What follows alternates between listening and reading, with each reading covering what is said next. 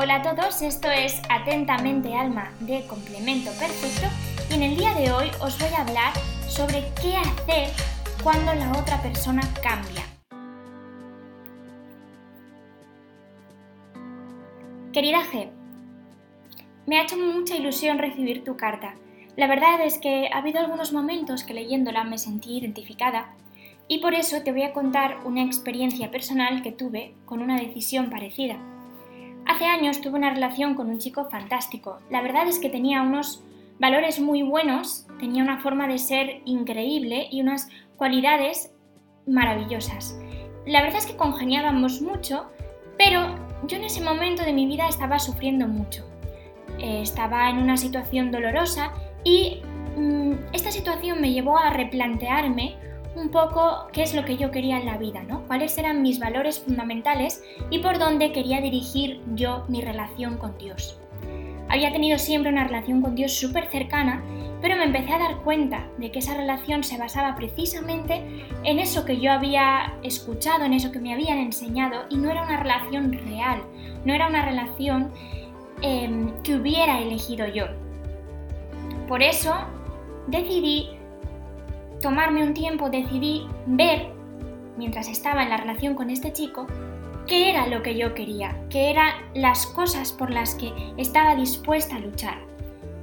Así que un buen día eh, le llamé y le dije que no podía continuar en esa relación. Le dije que, que lo sentía mucho, pero que yo tenía que cambiar, que yo quería elegir una serie de valores con los que eh, él no comulgaba y además pensaba que, que, no llevaban adelante una relación. Todo esto te lo cuento porque al final él me dejó y me dijo que, que sintiéndolo mucho y queriéndome mucho, no iba a ser feliz si estaba en esa relación a largo plazo. Fíjate que muchas amigas mías y muchos conocidos le criticaron mucho porque dijeron, no, eso es que no te quería. No sé si es que no me quería, pero lo que sí que tengo claro es que él fue un gran maestro porque realmente fue coherente con lo que él quería en su vida, con lo que él quería en su relación. Ya no voy a entrar en si mi elección fue mejor, en si mis valores fueron mejores o no, porque realmente no es lo que me interesa. Cada uno tiene sus valores y cada uno los elige dependiendo del nivel de felicidad que quiera en la vida. Ahí no voy a entrar, pero en lo que sí que voy a entrar es que él tuvo claro los valores que quería para su vida y tuvo claro que al yo haber cambiado ya no era la chica de la que se había enamorado, ya no era esa persona con la que quería comprometerse a largo plazo. Y yo, por otro lado, tampoco quería eso en mi vida.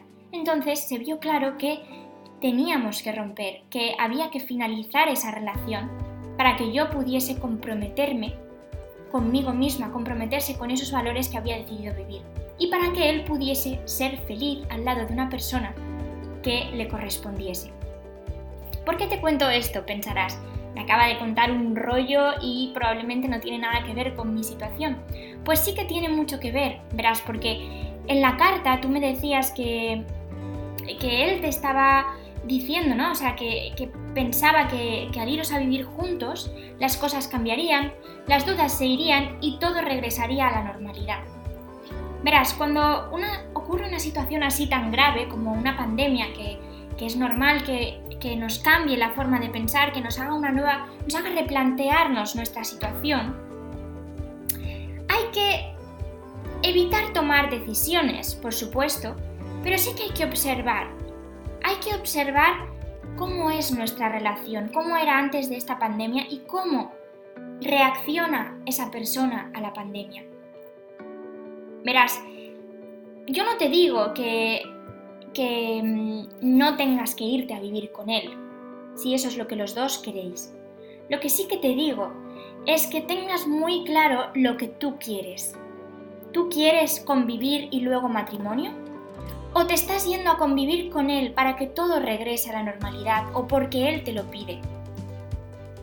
Al final, lo que tienes que pensar es que Está muy bien hacer las cosas por amor, pero la realidad es que solo vamos a ser felices si hacemos las cosas para amar. Es decir, está muy bien ir con esa persona, convivir, si es lo que tú quieres y si te va a servir para amar a esa persona el resto de tu vida. Pero si solamente te está sirviendo para demostrar tu amor, para volver a amar, no te va a hacer feliz. Si tienes que cambiar tu forma de pensar para amar a esa persona, no te va a hacer feliz. ¿Por qué? Porque en el amor, el que se entrega es el yo, ¿no?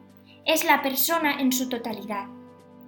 Si tú cambias tu forma de pensar, si tú cambias tu forma de actuar por amor, no te estás entregando para amar, porque estás cambiando tu forma de ser. Estás cambiando tu forma de pensar y por lo tanto ya no es un yo que se entrega. Eres un, eres un yo que cambia su forma de ser para poder entregarse. ¿Ves la diferencia un poco? Si yo me hubiera ido con este chico, o si este chico hubiera cambiado su forma de pensar las relaciones por mí, ya no se habría entregado a mí. Habría cambiado su forma de ser para entregarse a mí. Por lo tanto, lo que yo te quiero plantear es que cambies la forma de, pensar este problema. No es si te tienes que ir a vivir con él o no. Se trata de ver lo que tú quieres, lo que te va a acercar más a Dios y lo que te va a hacer más feliz. Si de verdad realmente estás convencida que compartir tu vida es casarte, adelante, yo no me voy a meter en tu decisión, pero si me escribes es porque no lo tienes tan claro, es porque estás confusa, porque te preguntas qué es lo que ha cambiado en vosotros. Y lo que ha cambiado es que tú te tienes que plantear qué es lo que quieres y luchar por eso. Lo que ha cambiado es que se te pone enfrente una situación que te exige poner límites o no. ¿Y tú qué quieres de verdad? ¿Quieres poner límites o no quieres ponerlos? ¿Quieres cambiar tu forma de ser? ¿Te va a hacer feliz? ¿O te vas a comprometer con alguien cambiando tu forma de ser y por lo tanto no entregándote. No te voy a explicar las diferencias entre convivir o casarse, porque para eso ya hay un podcast que grabamos y que puedes escuchar si quieres. Pero lo que sí que te voy a decir y lo que no me canso de decir es que la convivencia matrimonial, es decir, que tú quieras compartir tu vida con él, no es lo mismo que que tú quieras casarte. Y por lo tanto, si no tienes claro lo que es casarse, te recomiendo que escuches ese podcast y que sepas lo que es casarse. Porque casarse no es compartir la vida con él. Y si quieres casarte, si llevas tres años de relación esperando a casarte, no hay pandemia que valga. Vas a esperar el tiempo que haga falta para casarte, porque tú lo que quieres es ese fin. Tú no quieres mediocridad, Tú no quieres compartir tu vida porque le echas de menos. Compartir tu vida, echar por la borda, el casarte, el dar el paso, el dar el sí, porque le eches de menos, porque vuestra relación no esté en vuestro mejor momento, es arruinar tu vida. Y te lo digo así de claro, es arruinar de tu vida, porque no es lo que tú quieres. Y por lo tanto, no te va a hacer feliz. Y así de claro te lo digo. Y te voy a decir otra cosa más. Lo que tienes que hacer es hablar con él. No me sirven los mensajes de texto. No me sirven las llamadas sin que os veáis. Yo entiendo que esta situación es difícil, entiendo que igual no os estáis pudiendo ver. Y entiendo tu dolor. Realmente es una situación muy complicada y nadie quiere quitar peso a esa situación. A lo que sí que quiero ir, a donde sí que quiero llegar, es que tienes que hablar con él cara a cara. Ahora mismo. ¿No puedes? Pues Skype. Pues Zoom. Pues videollamada. Me da igual el medio que utilicéis. Tienes que verle y tienes que sentir su mirada. Y tienes que sentir lo que te está diciendo. Mira a ver si es miedo. Igual lo único que sabe, porque precisamente tú me decías que no sabía si podría aguantar y enfocarse en el matrimonio, mira a ver si es miedo. Y si es miedo, sácale de ese miedo. Tira de él. Resiste, para eso está este momento, para que os observéis cómo funcionáis como pareja también en lo difícil. Porque estas situaciones difíciles no solo las vais a tener en el noviazgo, las vais a tener en el matrimonio y mucho más difíciles. Entonces de nada me sirve que porque venga una pandemia, porque, porque vuestra relación no esté del todo bien, quieras solucionarlo traicionando ese valor que teníais que era el matrimonio. Sácale de ese miedo Haz lo que sea por sacarle de ese miedo y si no quieres salir de ese miedo, espera a que termine la pandemia, porque en situaciones difíciles no hay que tomar decisiones y cuando termine la pandemia háblalo bien con él.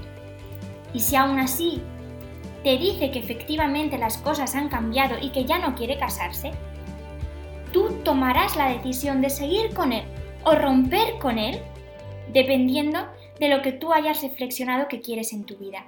Y si no quieres convivir porque estás segura de que quieres esa parte de ti que es el matrimonio, aléjate, aléjate, rompe con él y no mires atrás.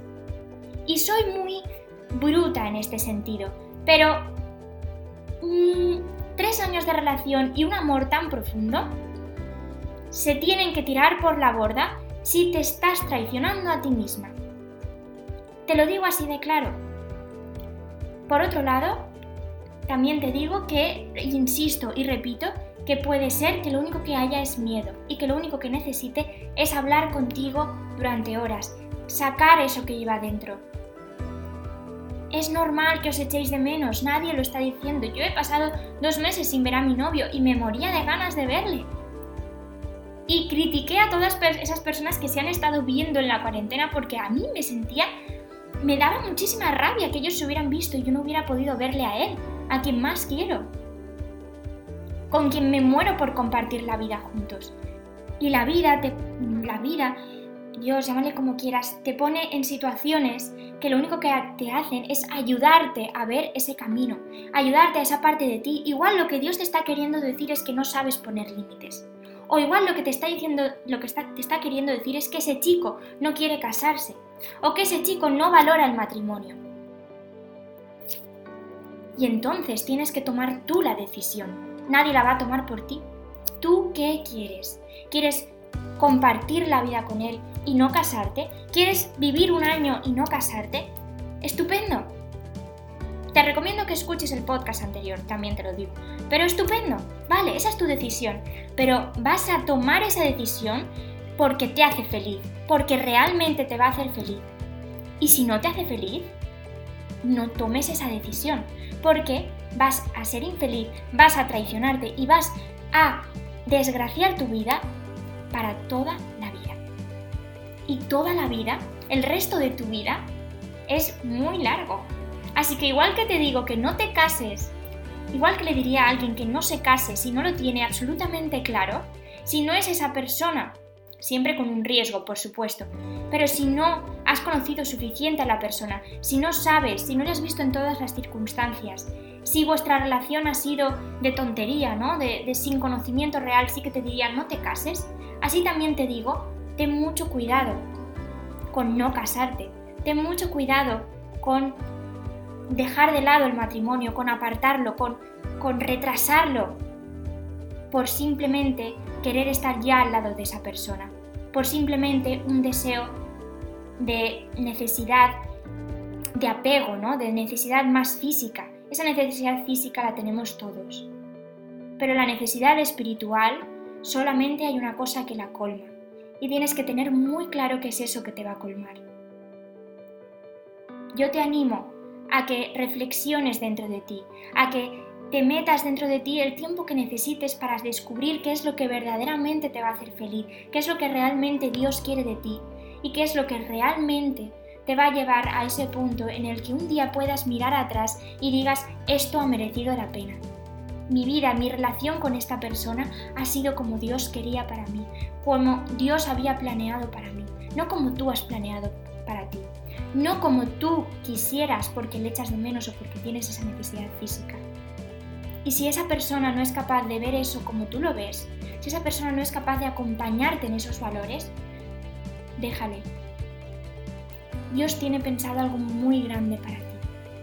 Y si no sigues, si no ansías ese plan de Dios, si no buscas eso que te va a hacer tan feliz, corres un riesgo muy grande. Yo te animo a que sigas este plan de Dios. Te animo a que seas feliz el resto de tu vida. Atentamente, Alma.